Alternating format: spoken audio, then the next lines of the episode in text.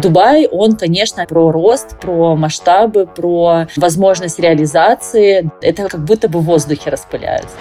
Не хочу, чтобы вся моя жизнь была только про деньги. Истинные ценности, дружбу, любовь, заботу о себе. Мне бы хотелось не отходить от вот этих моих базовых ценностей, не забывать об этом.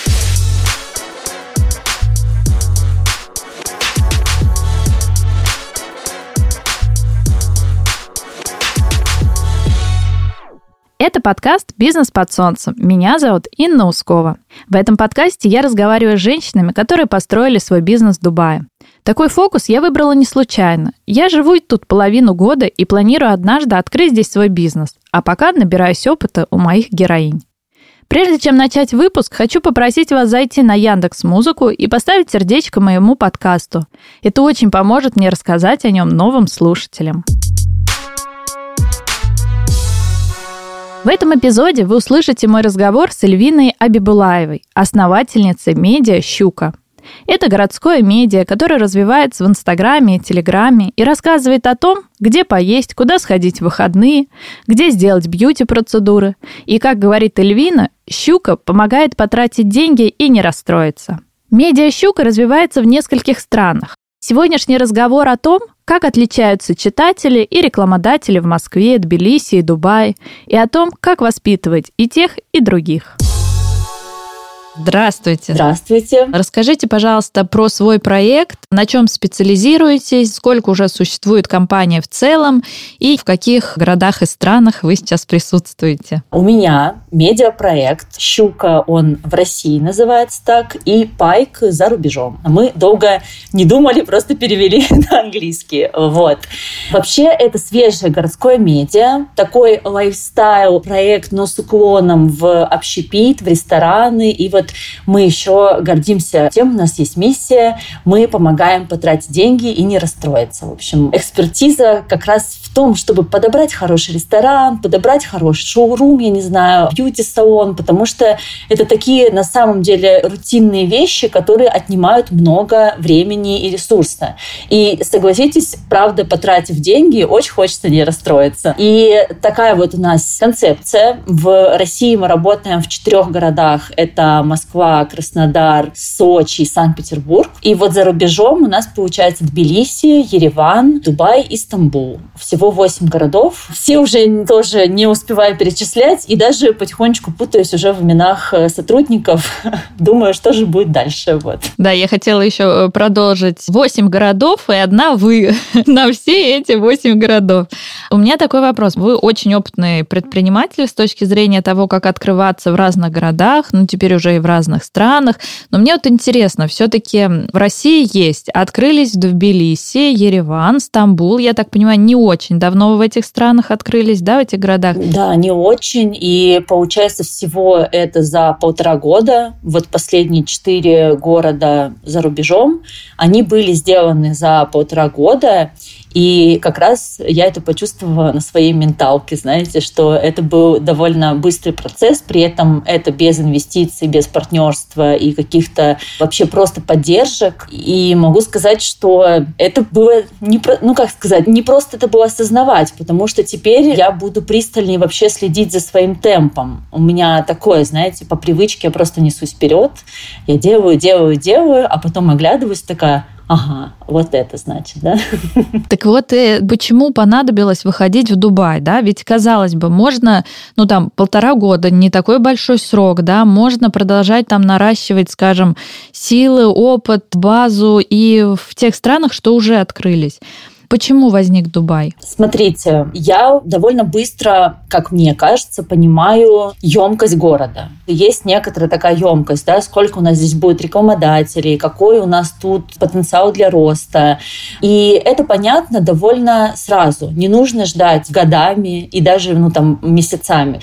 И под Тбилиси все было более-менее понятно. Процессы были налажены. У нас собралась команда. Моего такого особенного присутствия уже было не нужно.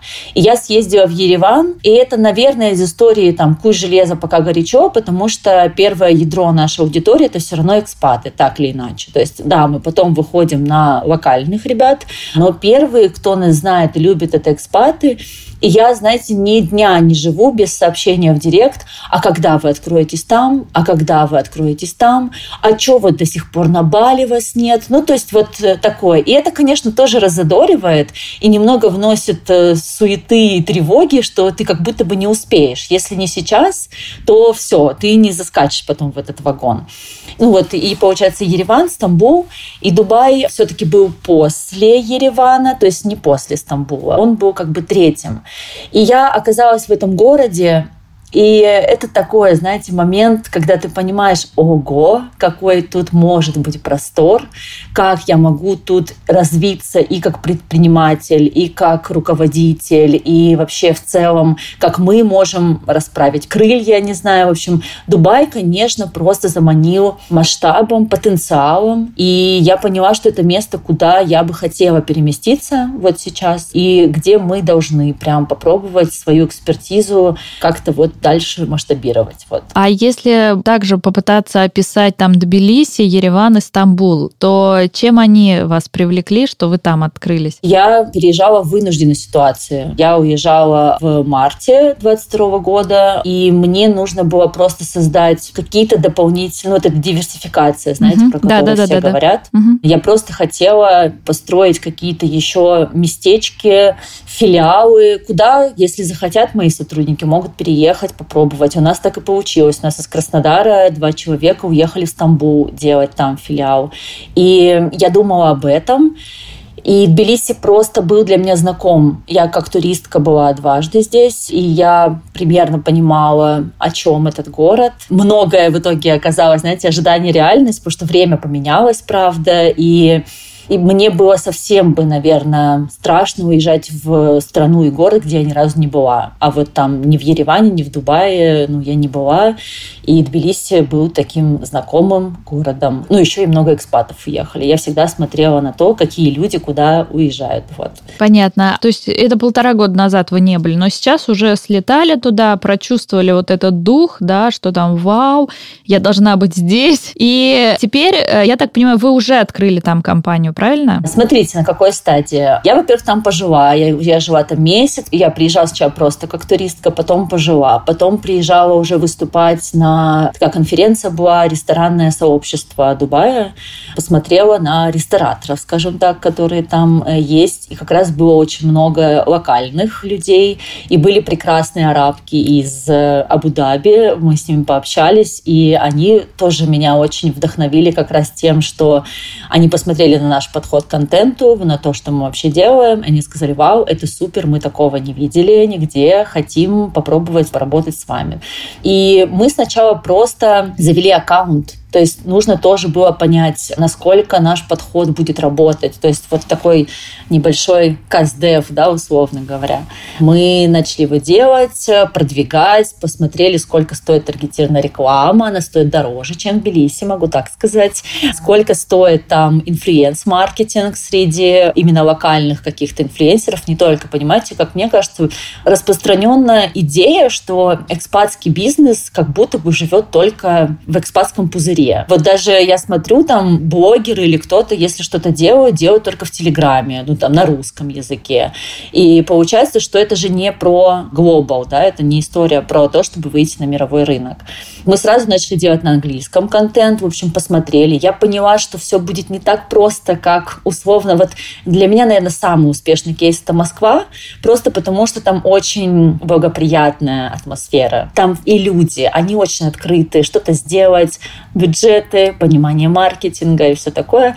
Я поняла, что в Дубае рынок только формируется в каком-то смысле, вот рынок маркетинга, медиа, вот этой всей истории. Но я поняла, что мы можем закрепиться на нем сейчас, и когда дальше будет больше расцвет, скажем так, мы уже будем такие матерые ребята. И вот сейчас как раз я 9 октября уже лечу уже на постоянку, мы переезжаем туда жить. И в процессе как раз открытие LLC. Это а-ля ООО в России. Так что сейчас мы вот в этих бурных процессах, я бы так сказала. Маленькое такое отступление, которое, мне кажется, очень важно озвучить. Я просто слушала ваше предыдущее интервью, вот, в котором вы рассказывали, по-моему, если не ошибаюсь, про опыт как раз в Тбилиси, что вы туда переехали переехали и тоже сначала начали вести как бы на русском языке, столкнулись с тем, что как бы нет, надо адаптироваться под страну, и, наверное, это вам помогло понять, что вот в Дубае вы уже сразу начали вести все на английском. Ну, как бы у вас уже был опыт выхода в другую страну, какой-то бэкграунд был, что вы уже понимали, как тут более правильно действовать. Тут даже неправильно. У меня не было выбора, у меня не было англоязычного редактора, когда мы в Тбилиси начали делать. И просто тоже, чтобы не терять время. Ну, то есть я, как вы могли заметить, человек, который время не теряет. И я такая, надо делать, надо делать. Вот я прям буквально там пересекла этот верхний Ларс, и на следующее утро я уже такая, так, идем снимать обзор. А со мной переехал редактор из Москвы.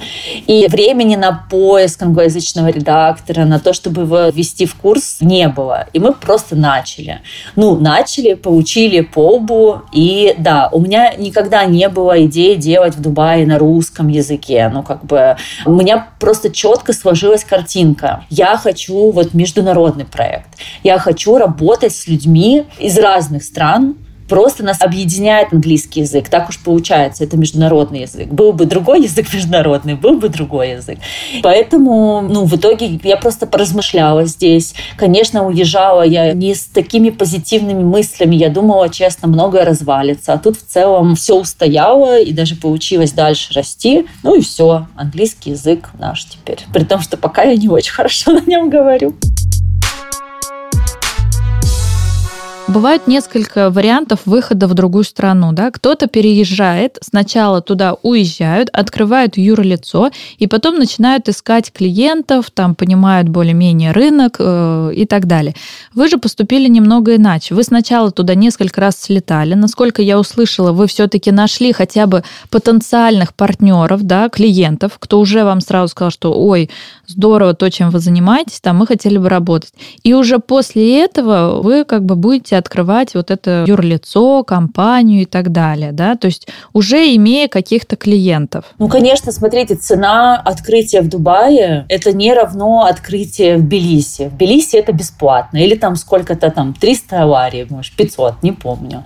И открытие LLC в Дубае – это совершенно не то же самое. И, естественно, для того, чтобы понимать, это правильный шаг, он вообще сейчас нам нужен, как он нам окупится, вот как-то взвешивать. Я много раз говорю о том, что мы работаем без инвестиций, без вот этого ощущения, что у нас много денег на все, что мы можем вообще просто тратить и не считать. Это не так. И я считаю, что в целом это в бизнесе полезно. Я видела очень много бизнесов, в которых было очень много денег, и как раз вот из-за этого ощущения они утеряли вообще чувство меры, хватку, понимание, когда нужно там ужаться, когда нужно повернуться, развернуться. И я в целом всегда готова быть немножко вот этой голодной, безрассудной, да, но чувствовать вообще, что ты делаешь. Поэтому, конечно, я не раз перепроверила, для чего нам это нужно, есть ли там клиенты. Понимаете, модель бизнеса в медиа, она такая, что ты сначала должен вырастить хоть немножко аудитории, ты же должен это кому-то показывать, продавать, и ты должен сначала даже не просто набрать эту аудиторию, она должна стать лояльной, она должна любить себя, чтобы это все работало. У вас должны какие-то там отношения сложиться, как с людьми. Люди не могут начать доверять друг другу после 15 минут знакомства. И это как раз модель медиабизнеса. Но в Дубае мы подключаем еще агентские услуги. То есть у нас меняется бизнес-модель. Мы становимся не просто медиа, которая делает а интеграцию в себя же на нашей странице, условно виртуально виртуальной страницы. Мы начинаем делать то, что мы умеем, просто на подряде, в рамках спецпроектов. К нам может обратиться ресторан, и мы можем сделать ему классную съемку, ну, потому что мы это суперски умеем.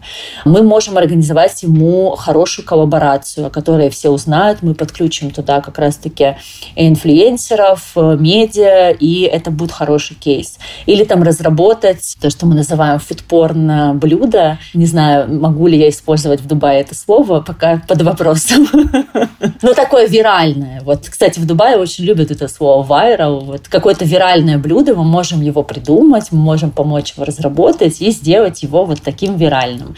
И пока мы дальше набираем аудиторию в наши соцсети, на наши там площадки, мы параллельно будем вот на этом зарабатывать. И это как раз, ну, Дубай немножко меняет нашу концепцию, потому что бизнес-модель просто медиа, которая продает интеграции в себя же, здесь не будет работать. То есть, э, если я правильно понимаю, в других городах и странах работает, а тут не будет работать почему? Потому что здесь, в принципе, введение бизнеса стоит э, больше денег и нужно обязательно что-то дополнительно продавать. Или просто нет доверия только к одной такой услуге? Тут два фактора, смотрите. Во-первых, введение дороже стоит, конечно, зарплаты, вся эта история. Во-вторых, я вам уже сказала про рынок. Он пока в зачатке. То есть не все понимают, что им нужна вот такая коллаборация. И при этом им нужно за это заплатить. Там, если в рублях, там, условно, от 300 тысяч рублей и выше. У меня все еще рублевое мышление, никак не перестроюсь.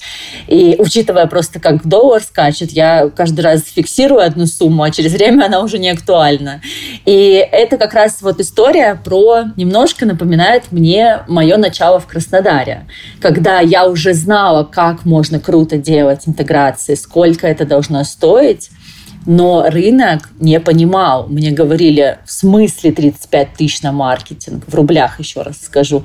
То есть я приходила в ресторан, мне ресторатор показывал, вот этот стол у нас стоит миллион рублей. Я такая, вау, вау, миллион рублей. Я такая, ну тут просто вообще богачи, наверное. И мы разговариваем, как я могу пропиарить их ресторан, какая там будет съемка, какое там будет все. И называют цену 35 тысяч рублей. И он говорит, ой, вы что, у нас таких бюджетов нет. И это как раз вот про время, когда рестораторы пока еще так мыслят.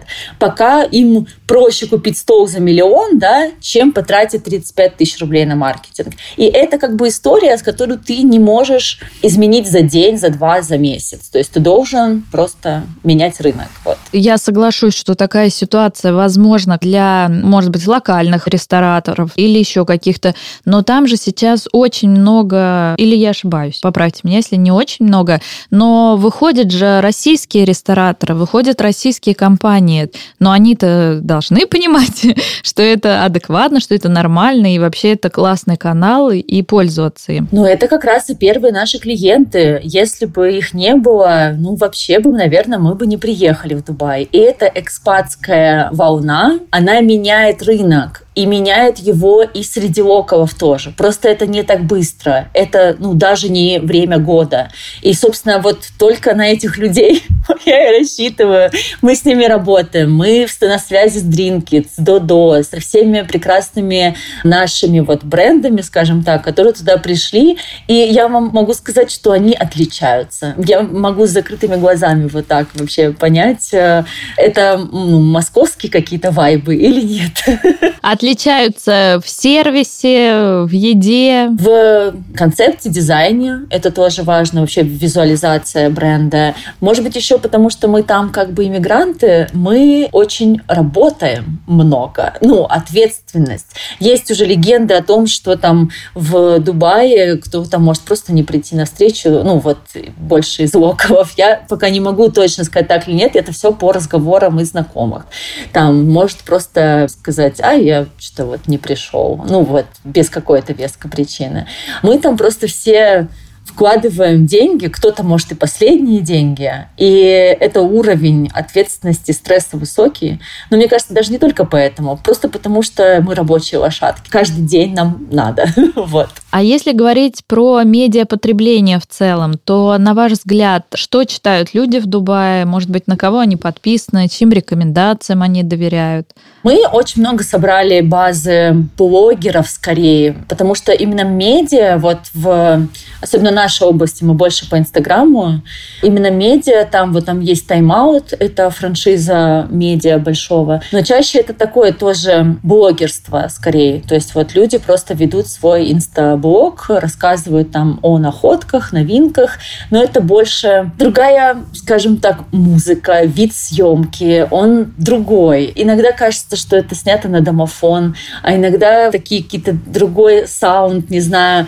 И я просто вижу, что у нас э, другой подход. Не знаю, вижу много экспатских медиа. Со мной связывался, есть такой СМИ Arabian Business, и они как раз вот вышли на меня, и они запускают русскоязычный сайт. Это как раз к тому, какое все-таки большое влияние русскоговорящих предпринимателей.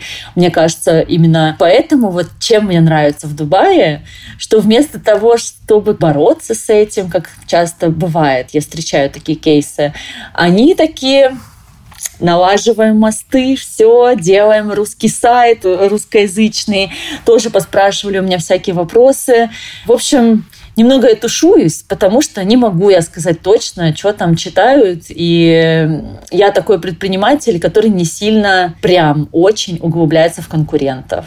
Мне нравится делать то, что мы делаем. У меня есть часть команды, вот Head of Edition, мой операционный директор, они скорее про research того, что происходит а я гну свою линию, что нам важно делать то, что мы хотим делать. Если мы будем сильно ориентироваться на других, то мы просто потеряем свой голос. Вот это угу, Понятно. Ну, это тоже такая хорошая стратегия. И знаете, как один из моих боссов э, раньше говорил, точки роста нужно искать всегда внутри себя. На конкурентов, конечно, смотреть можно, там изучать можно, там, ну и нужен, наверное, в какой-то степени, но точек роста, как правило, внутри компании настолько много, что нужно в первую очередь также на это смотреть.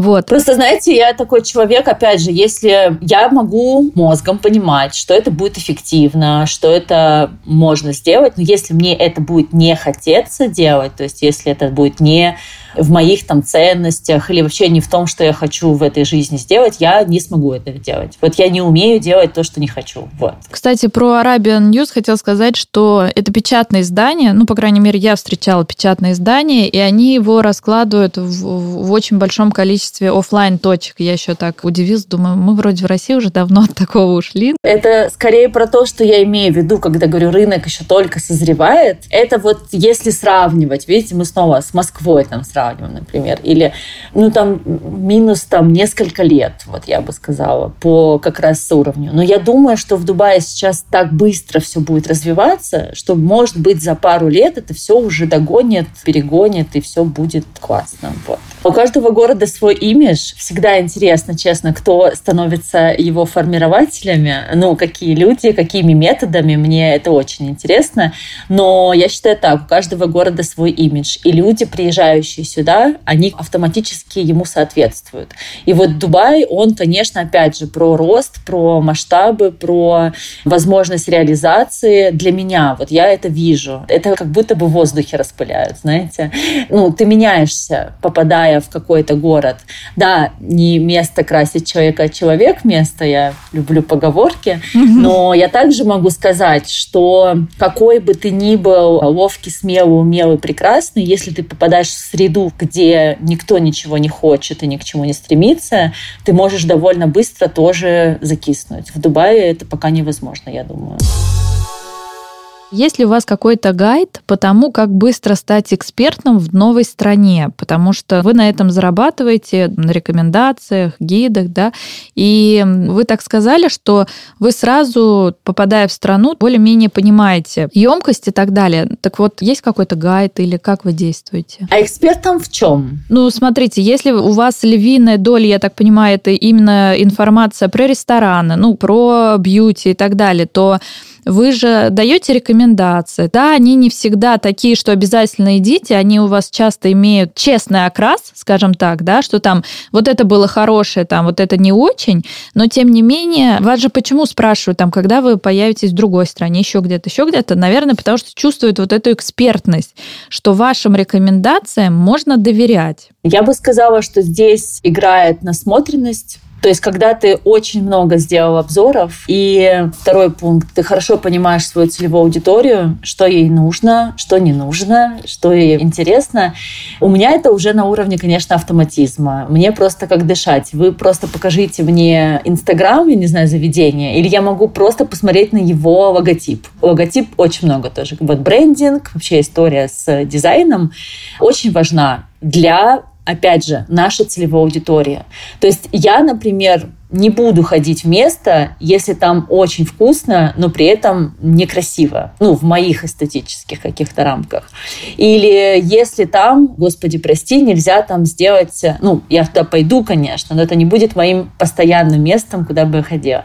Сделать фоточку в Инстаграме. Ну, просто потому что это часть моего лайфстайла тоже. Показать, смотрите, я сегодня вот здесь. Ну, то есть это пласт как раз нашей аудитории. Для них очень важен вкус, визуал, репутация, какой-то имидж, да, то есть что это вообще за место. Опять же, будет там очень красиво и будет очень вкусно, но это репутация места для эскортниц, условно говоря ну не буду я ходить туда, да, то есть вот как бы это просто research, research информации, она есть всегда. Можно зайти на, не знаю, там на Инстаграм, на профиле, можно посмотреть, опять же, что публикуют твои знакомые, и складывается такая общая картинка. Плюс мы никогда не говорим просто, это хорошее место, это плохое. Мы говорим, это хорошее место для завтрака, а это хорошее место, чтобы там пропустить пару коктейльчиков. А ведь у каждого своя специализация, как бы вот.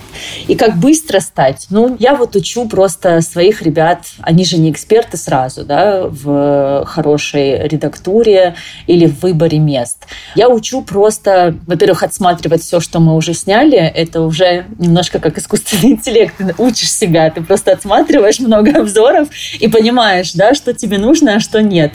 Плюс мы все-таки стараемся брать в команду людей, которые разделяют наши вкусы и ценности. И если вот, например, человеку прям притит это место, значит, что-то там не так. И просто, опять же, описываю вот эти факторы. Смотри на визуал, смотри на качество все равно еды, ведь все-таки мы ходим туда есть, да, в конце концов.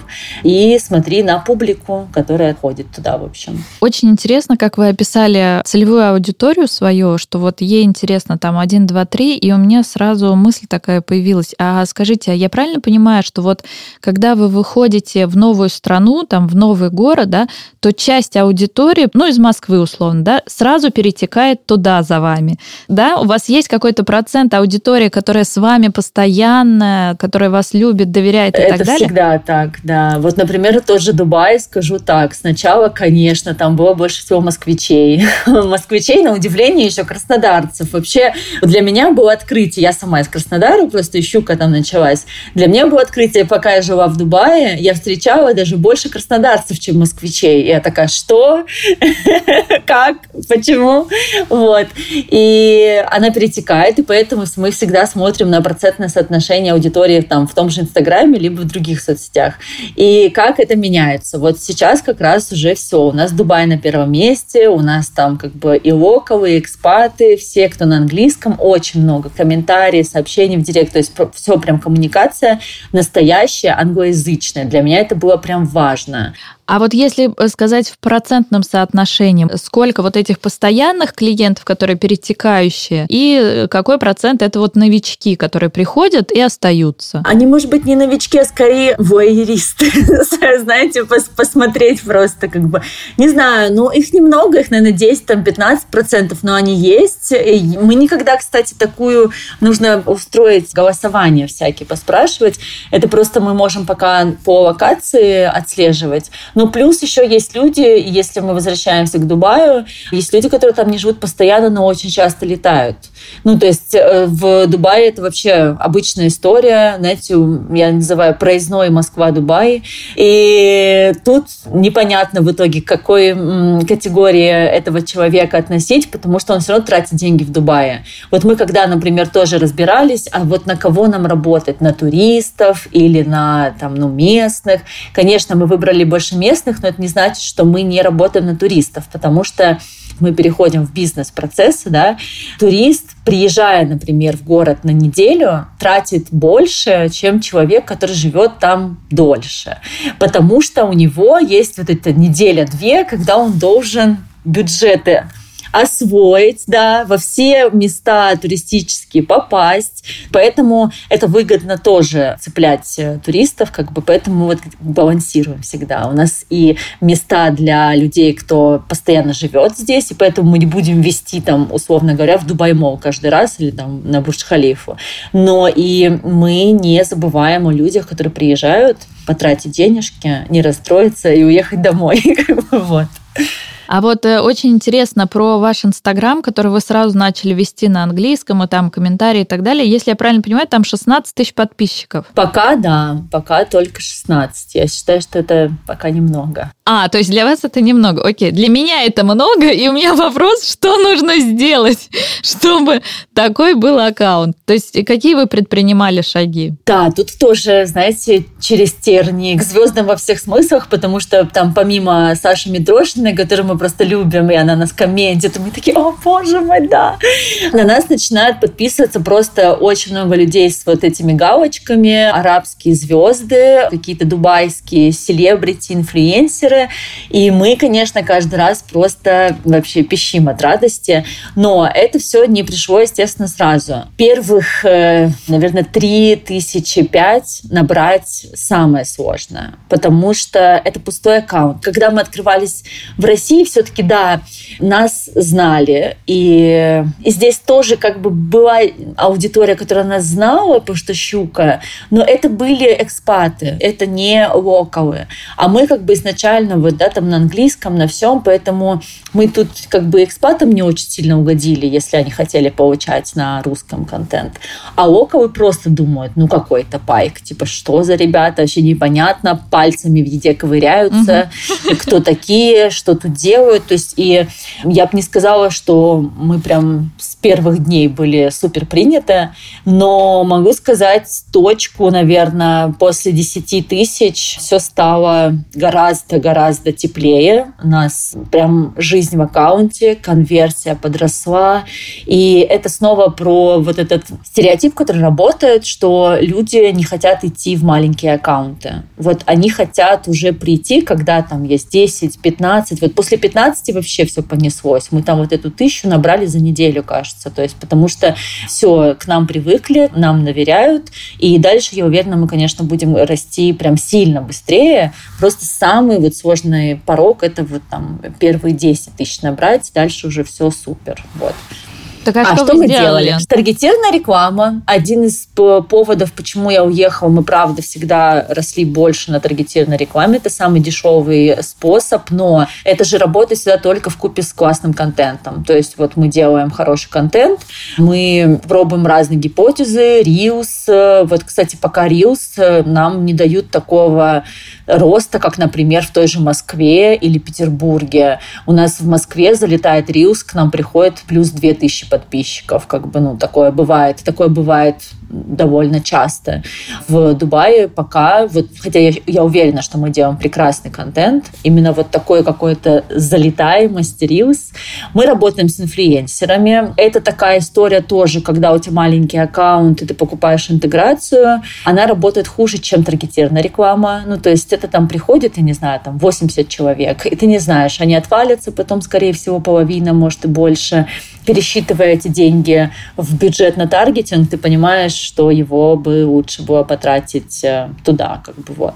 То есть мы делаем базовые какие-то вещи, мы не запускаем по Дубай-Марине какую-нибудь там, знаете, э, гигантскую утку, я не знаю, или еще что-то. Но еще что мы делали просто для подкрепления имиджа, это мы делали нетворкинг на яхте, вот ходили выступать, да, там перед дубайским сообществом. В эпоху онлайна все равно очень важен офлайн. Ты можешь зацепить, может быть, не так много людей, но это будут те самые люди, которые нужны. И это просто когда в городе видят, что за проектом стоят живые люди, готовые общаться, коммуницировать, это очень быстро приводит к каким-то успешным дальше кейсам. Вот. А для какого бизнес-сообщества нетворкинг у вас был? С каким? Куда ходили? Так оно называется. Сообщество рестораторов в Дубае. У него просто нет названия, Но я там так нормально облажалась, я бы так сказала. Но даже учитывая это, со мной потом выходили на связь и хотели работать. А, то есть вы как бы не на русскую аудиторию вещали, вы вещали просто на всех рестораторов, да еще и на английском языке?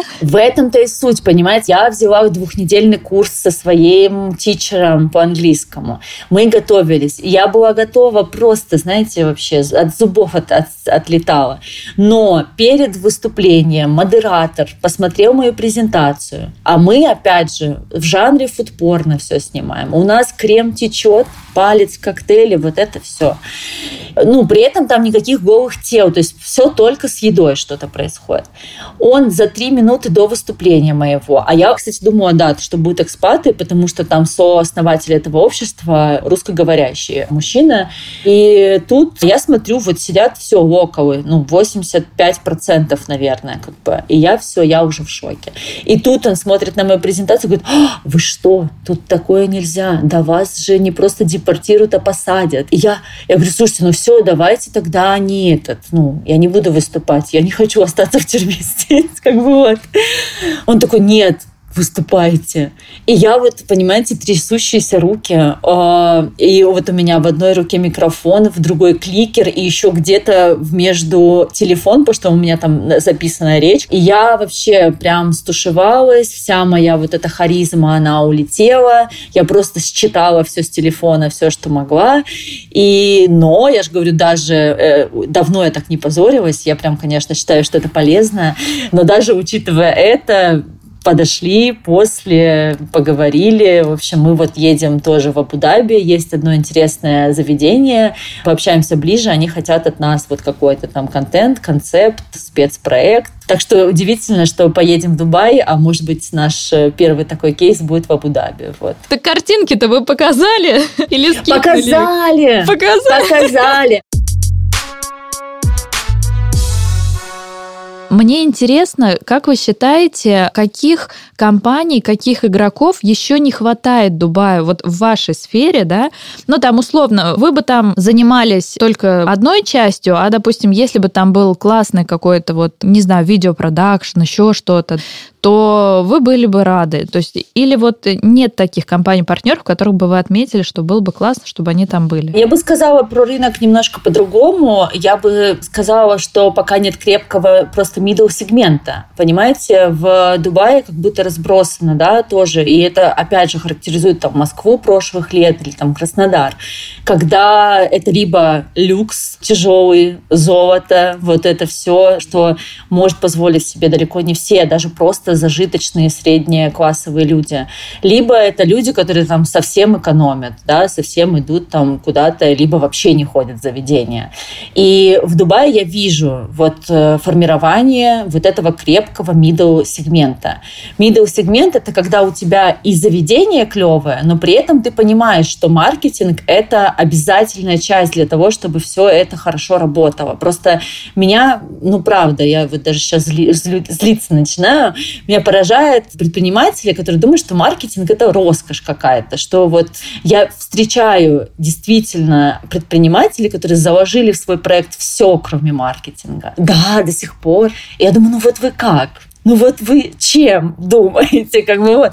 И тут я начинаю просто злиться, потому что я не хочу потратить свою жизнь на то, чтобы уговорить людям, что им, ну, нужно тратить деньги на маркетинг, как бы вот. И я больше про то, что хочу видеть э, больше заведений, фаундеры которых, либо там маркетологи, опять же, там операционный директор, они понимают, что это, для чего это и сколько это стоит.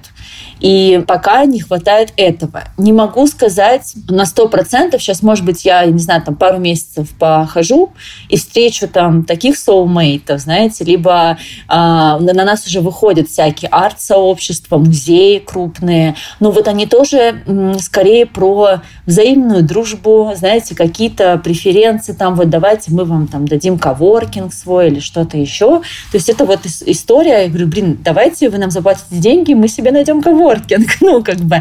И я говорю скорее про то, что в этих ситуациях я вот будто бы возвращаюсь в прошлое. К тому я возвращаюсь, с чего начинала. Вот. Я слышала от многих предпринимателей, что как раз в Дубае очень популярна офлайн реклама. И это очень заметно, когда ты едешь по главному шоссе, вот это Шейх Зайда, там просто огромные баннеры, там, и они очень часто, постоянно, и я от многих предпринимателей как раз слышала, что вот в Дубае мы пробовали, значит, таргетированную рекламу, мы пробовали, значит, все эти ваши э, соцсети, но по факту поняли, что это не работает, и пользуемся офлайном. Вот вы не встречали как раз вот это причиной там? Э, ну, это же снова разговоры из 2000, не знаю, какого, 15 года. Сейчас объясню. Вот к нам тоже подошел ресторатор, говорит, я пробовала вашу вот эту таргетированную рекламу, все эти ваши инстаграм. Я такая, ага, покажите мне вашу страницу, на которую вы вели вот эту рекламу. Ну, а там просто черт ногу сломит. Ну, там все очень плохо. Понимаете, на такие страницы лить рекламу нельзя. Она будет, конечно, вся просто отскакивать от людей, потому что сколько ты не делай, сам по себе инструмент – он не работает, если вы не, неправильно с ним работаете. Что важнее даже не то, сколько ты денег туда тратишь, а что ты показываешь людям, каким людям ты это показываешь, насколько это мэчится. И вот эта история про наружку, да, то, что баннеры, это же вся та же история про предпринимателя, который говорит, да, я лучше в журнале две страницы, два разворота куплю. Я не против офлайна в целом, но я скорее такая, если у вас много денег, ну и вы попробовали все digital приемчики, то давайте сверху баннер накатаем, как бы вот. Но оцифровать это, да, там можно какие-то ловушки ставить, отдельный номер телефона делать, но это все равно не четкая статистика. И опять же, она вот такая, наверное, когда у тебя много денег, но ты не знаешь, как ими распоряжаться. Да, вот. как с ними работать. Ну и я, кстати, еще вспомнила, что многие рестораны, например, где я жила на Блюотерсе, у нас многие рестораны, меня это так поражало. Я думаю, ну как, мы вот таким уже давно не занимаемся. Нам э, в двери, знаете, на ручку двери клали флайер. Ой, да, я жила на Марине, на Дубай-Марине тоже, и у меня просто макулатуры этой было тоже, костры можно жечь. И это история снова про вот, ну, рынок Старые пока подходы. на этой стадии. Но я искренне верю, что это временно, как бы. Это то, с чего все мы начинали, как бы, вот. Да, согласна. Сколько у вас сейчас сотрудников в Дубае и как вы их находили? Или это тоже люди, которые просто туда релацировались? Это, ну, редакторы релацировались, э, вот, потому что, ну, нам больше двух человек для создания контента не нужно. Ну, как бы мы сейчас ведем TikTok, Instagram и Telegram. Telegram вот оставляем для русскоговорящих, да, но мы понимаем, что мы туда много сил тоже вкладывать не будем. Мы проанализировали все каналы, какие-то чаты, проанализировали тоже их емкость, до какой степени они могут дорасти. И опять же, э, телеграммом не пользуются там локалы или прям именно англоговорящие, да, это больше WhatsApp, такая история как бы. И мы поняли, что на международную нашу цель Телеграм работать пока не будет. Поэтому мы больше сейчас уделяем сил ТикТоку и Инстаграму, это визуальные платформы, то есть как бы у нас работает два редактора. На Дубае работает наш менеджер спецпроектов, просто он работает не только на Дубае. То есть у нас скорее просто есть, э, не знаю, человек 7-10, э, которые работают на несколько городов. Они не могут работать только на один город. Опять же, недостаточно емкости вот этой работы. А у нас есть менеджер спецпроектов, таргетолог тоже, кто занимается этим. И вот сейчас мы ищем коммерческого менеджера, но мы начнем с локала. То есть мы все-таки будем искать, попробуем зайти с, с такой вот этой стороны локального сотрудника, посмотрим, как это будет работать. Это будет нам в плюс работать или в минус. В общем, сейчас мы в поисках э, коммерческого менеджера. Вдруг это вы? Нам нужен уверенный английский, умение продавать, умение вести переговоры. Когда ты работаешь в каком-то городе Щуки, ты не сепарирован от общих процессов. Ты в них. И у нас пока вся коммуникация, у нас там 40 человек, она же на русском языке. Ну, то есть, как бы вот мы созваниваемся каждый понедельник, как бы вот проводим все. И когда мы сейчас вот переходим на новый этап когда мы возьмем человека, вот индуса, да, он не говорит по-русски. Но чтобы он был в наших процессах, нам нужно начинать вот прям уже завтра как бы делить на два, да. Вот у нас есть англоговорящие процессы, и вы сюда присоединяется.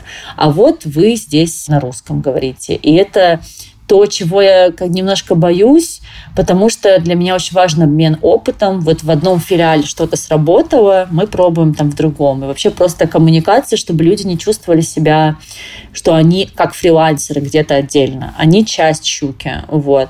Но это то, что нас ожидает как раз вот в этой точке мы находимся. Сейчас команда так, если бы услышала, удивилась. С завтрашнего дня на английский все переходим. Не, не удивилась. В целом у нас очень открыто. Я им объясняла, нужно пробовать. У меня сейчас очень много переосмысления за это время. Почему вот у нас нету щуки на грузинском, да, но мы же в Грузии. Да, мы все, я все понимаю. Есть английский, который многие в Грузии молодежь понимает, как бы вот. Но не все, мы не можем сказать, что там все. Да и в целом это просто вопрос, да, ты находишься, делаешь медиа в этой стране, и здесь есть национальный язык. Почему ты не делаешь? Это я себе задаю этот вопрос. И вот мы сейчас все это налаживаем, перестраиваем. Такая же история с Арменией, как бы, в общем, э, к тому, чтобы не быть вот эти экспаты, э, экспатами, да, не быть, которые пришли, такие сейчас свои какие-то там делишки сами для себя работают. Да, вот. да поделают и все. Есть ли у вас уже какие-то реализованные кейсы? Да, мы делали кейсы с... Э, но в основном это были экспаты, были локал, локальные проекты. Есть такой прекрасный оригами суши, называется, обожаю их. А, вот. Но там у них русскоговорящая СММщица. Я думаю, это она нас привела как бы вот. И успешных кейсов много, но, опять же, пока больше с экспатскими бизнесами. Вот. Флау с Флау мы работали там. Ну вот Додо Drinkit наши друзья, Монпони есть такой салон.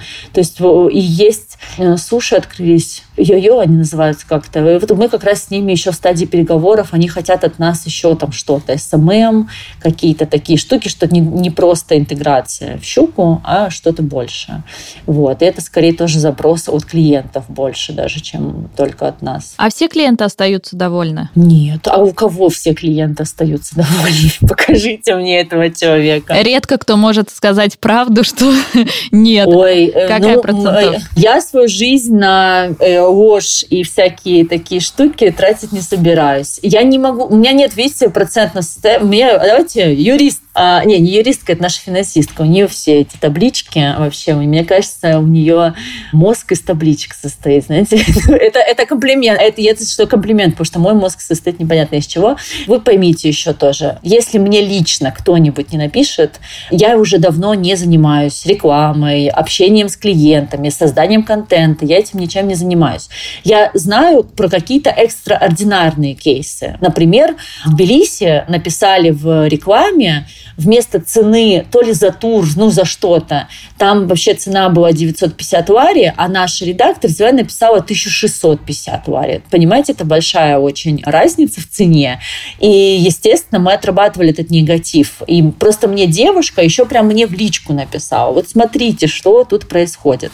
И, естественно, как мы отрабатываем? Мы даем дополнительную интеграцию. Если совсем уж мы возвращаем деньги, это тоже не проблема. Как бы вот. Другой вопрос, а что значит не сработало? Ну вот давайте поговорим об этом, потому что я сама даю рекламу, ну вот мы сами даем рекламу щуки, и бывает, она не оправдывает наших ожиданий. Ну такое бывает, но мы не приходим и не говорим, угу, мы думали, вот от вас тут придет 5 тысяч человек, а пришло 50, типа как бы. Ну это же бизнес, это же риски. И когда ты принимаешь решение о чем-то, ты берешь эти риски и на себя тоже, не только на исполнителя, как бы вот. Но это сложный вопрос снова про какую-то общую образованность рынка. Ну, конечно, неуспешные кейсы есть, такое бывает.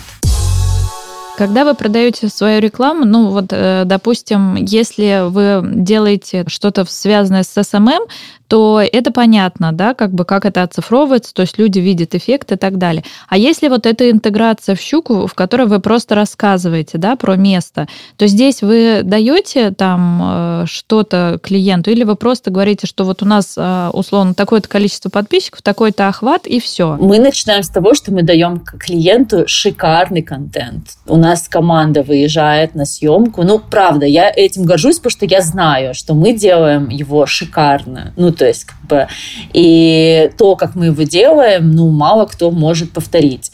И это закладывается, потому что была загвоздка изначально, когда я начала делать щуку, загвоздка была в том, что рекламодатели несли стрёмный контент. И как бы я его не преподносила, даже вот место классное, понимаете, но снято так, вот, как я говорю, на домофон, что, ну, страшно показывать. Поэтому я начала, в общем, вести своих редакторов. Мы выезжаем, мы снимаем, мы снимаем так много, что иногда хватает на 5 интеграций, хотя там у нас купили одну. Мы можем отдать да, то, что мы сверху сняли, как бы, опять же, за дополнительные деньги. Мы монтируем, в общем, это может быть Reels, это может быть там обзор, там все. Мы показываем статистику. Да, у нас есть аудитория. Иногда нужен конкурс, иногда нужна какая-то другая активация, вот, чтобы это все заработало. Особенно если ну, вот само место что-то вау не показало какого-то эффекта, то мы начинаем думать, что, блин, что-то кажется, им стоит, нужно докрутить.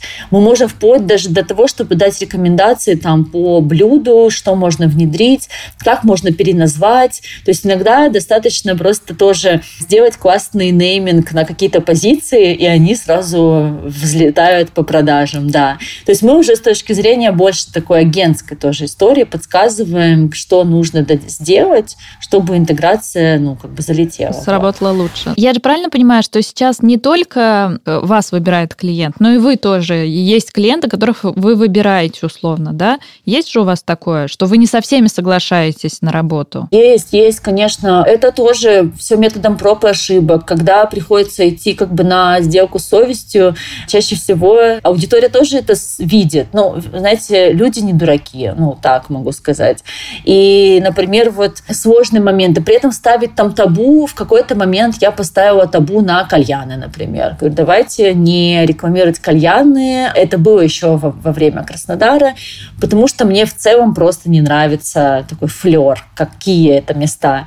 Но было так в Тбилиси, кажется, что там открылась такая красивая кальяна, не вот эта подвальная история, когда ты куда-то прячешься, там э, чай на десятерых заказываешь и сидишь. И я поняла, что вот такие жесткие рамки, они потом твое мышление тоже в жесткие рамки загоняют. Поэтому мы стараемся, да, просто каждый раз рассматривать это как отдельный кейс. Ну, то есть у нас есть вот это кринж или краш, то есть э, нужно, нужно понять. Вот. И каким-то коллективным таким уже решением это все принимается. Сколько стоят ваши услуги? Вау, в каком городе? В Дубае. Какие услуги? Это ну, операционные вещи. Ну, у меня для этого операционный директор есть. Но я не думаю, что пока как-то очень дорого. Вот. Я думаю, что очень даже подъемные какие-то суммы. У нас есть сайт, можете зайти paik.digital, и там есть прайс. Если вы не обновили, то есть прайс. Можно прямо сейчас посмотреть. Да, давайте прямо сейчас. 300 долларов за пост в Инстаграме. Что ну, у нас там еще есть месячное сопровождение, да, кажется, пиар. Там есть какой-то Нет, смотрите, тариф? вот точно, я вас смотрела. Значит, у вас Reels в Инстаграме плюс Stories 1100 дирхам, Инстаграм пост плюс сторис 1000 дирхам, Телеграм ноут 300 дирхам, сторис only 350 дирхам. Да, есть PR for your project for months 1900 дирхам. То есть это на месяц PR для проекта.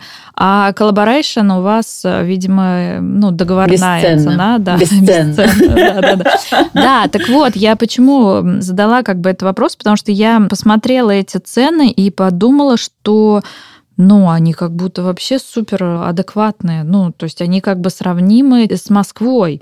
Я вот к чему. То есть э, обычно я привыкла к тому, что в Дубае все, все, X2, X3. Вот, и поэтому я так посмотрела, думаю, ну это вообще какие-то прям очень такие обычные цены, прям очень сравнимые. При этом мы начинали просто с постоянных разговоров в том, а что так дорого. Ну, то есть вот э, всему свое время. Я думаю, что мы поднимем. Сейчас я приеду, подождите, ощущу, ощутю этот э, вайб, как бы, э, потому что я помню, я переехала из Краснодара в Москву, я такая тоже с, с московских уже высот, такая, а что у нас так дешево? Ну, как бы, вот. И это все тоже история про опыт, нам нужно выработать его, нам нужно поработать над ошибками и как бы оценить себя дороже, дальше. Ну да. Но я еще, кстати, могу сказать, не знаю, в Дубае мы вот работали с инфлюенсерами, и тоже так дешево было. Сейчас уже, я так понимаю, вы только едете открывать компанию, ну или она в процессе открытия. Угу. Она в процессе, да, удочку закинуть уже процесс, не приезжая в Дубай. Да, то есть вот. я к тому, что затраты-то понимаете, какие будут на открытие? У меня мой максимум это 30 тысяч долларов. Надеюсь, мы уложимся, как бы вот. Но вы открываетесь в мейнленде, правильно? Или во фризоне? Нет, на мейнленде. Ну, по ощущениям, пока в 30к вы должны уложиться. Конечно. Доллар. Нет, мы, мы сделали большой research. Мы очень много компаний поспрашивали. Как раз эта история меня больше тревожит с тем, что цены там от каких-то, не знаю, боже, 10 тысяч дирхам или каких, или 10 тысяч долларов. В общем, от, очень большой разброс цены. Меня это смущает. Мне не нравится. Почему? Потому что у нас вроде бы все прозрачно. У нас интернет-агентство. Мы занимаемся рекламой в интернете. Вот нам нужна эта лицензия. Угу. Вот у нас там немного сотрудников, не какие-то десятки, да, угу. как бы вот. Угу. У нас один учредитель, это я, как угу. бы. И вот нам нужен uh, Virtual Desk, вот этот вот, угу. как бы, то есть угу. все просто, но при этом все рисовали свои суммы, как бы вот. Но вы в итоге с компанией с какой-то идете, да, в открытие? Да, да, мы не сами это делаем, да. Я, честно, немного тоже переживала. В целом у меня только как будто бы все впереди, но я надеюсь, этот выпуск будет как раз больше полезен для тех. Есть тоже, понимаете, такой стереотип, что если у тебя 100 тысяч миллионов долларов, только так ты можешь э, что-то в Дубае открыть. Но могу сказать, что это не так. Возможности есть. Смотрите, опять же, слышала в ваших предыдущих интервью о том, что вы готовы к такому шагу, как инвесторы. Не передумали? Вы еще хотите найти себе инвестора и чтобы с их помощью условно выходить на международный рынок? Или уже все, вы попробовали, поняли, что это не ваша история, и вы за счет Я, я не пробовала, у меня дальше переговоров не заходило и, скорее всего, стопорилась на моменте, когда мне нужно было оценить долю инвестора, вот это вот все, и я просто сливалась. Знаете, как есть люди, которые не могут серьезные отношения романтические поддерживать, у меня избегающие отношения с инвесторами, с потенциальными. Могу так сказать, пока сложный сейчас период. Сейчас вот у нас появилось эти 40 человек в команде. Это пока самое большое количество людей, с которыми я работала. И особенно, когда я фаундер. И могу сказать, что меня тревожит. Не совсем крепкость нашей системы. Особенно сейчас только формируется топ-менеджмент, громко так это назовем, то есть операционный директор, head of edition. Мы меняем HR, потому что мы поняли, что у нас процесс найма как-то барахлит. И вот сейчас у нас креативный директор на последней стадии собеседования, так скажем.